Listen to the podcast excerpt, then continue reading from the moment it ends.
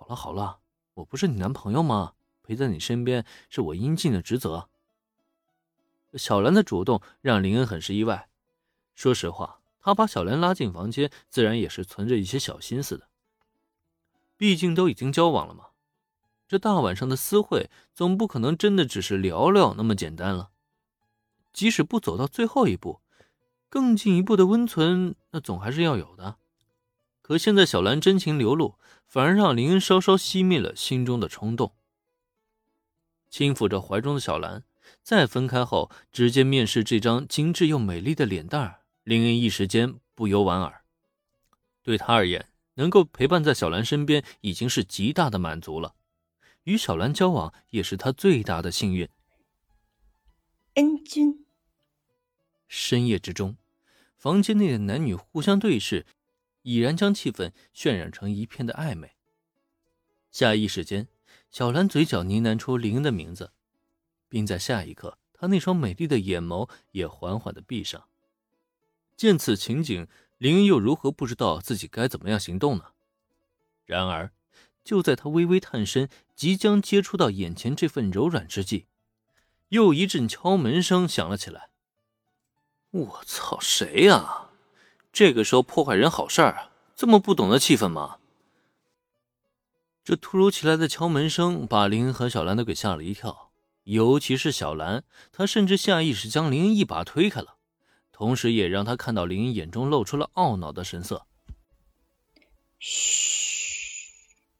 林恩的反应让小兰的脸颊瞬间布满红晕，可还没等说些什么呢，她却连忙抬手向他嘘声示意。怎么，小兰是不想让别人知道她来过自己的房间？可问题是，不等林恩露出疑惑的表情，再看小兰呢？他先是在房间里左顾右盼，最终将目光锁定在房间的大衣柜上。唰啦一声，轻轻拉开柜门，紧接着小兰就往里一窜，随即干净利落的把柜门给关上了。虽说林恩也知道自家女友脸皮嫩，肯定不愿意让别人知道他大晚上来找过自己。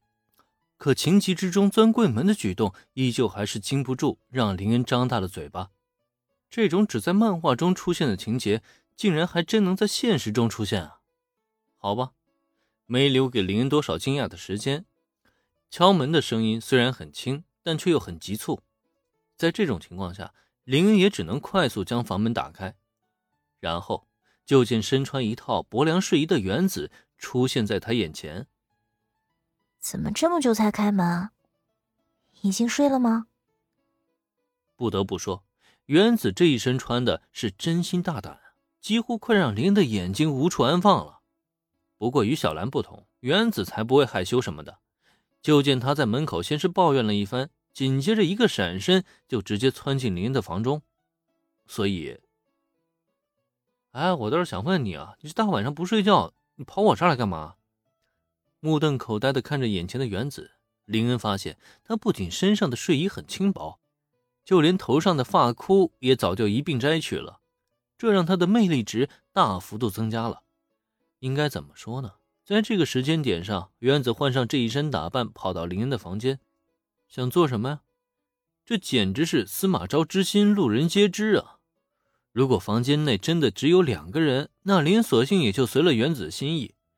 毕竟呢，他也是一个正值血气方刚的小伙子嘛。人家妹子都这么主动了，他又有什么好纠结的？可问题是，偏偏衣柜里还藏着一个小兰呢，这让林恩怎么办啊？真跟原子来上一次情侣之间的互动，顺便让小兰再看上一次现场直播？别闹了，要是真那么做啊，估计小兰今后怕是没办法直视自己和原子了。瞧你这话说的，当然是有重要的事情找你了。难不成你还不欢迎我吗？面对林恩的询问，先是在房间里打量了一番的原子抛出一记媚眼，随即呢走到床边坐下，轻轻的一拍床榻，又朝着林恩勾了勾手。这次你帮了我这么多，作为恋人，我难道不应该给你最好的福利，表达感谢吗？眼瞧着这个姿态撩人的原子，林恩表情先是一滞，随后真是哭笑不得。原子想给自己发福利，那自然是好事啊。只可惜啊，他没选对时间，也没选对地点。这个时候主动送上门，他临时想接也接不下来啊。而且明明也是新手小白，你装什么老司机啊？尤其察觉到原子那正在微微发颤的手指，林恩就更不知道该如何吐槽为好了。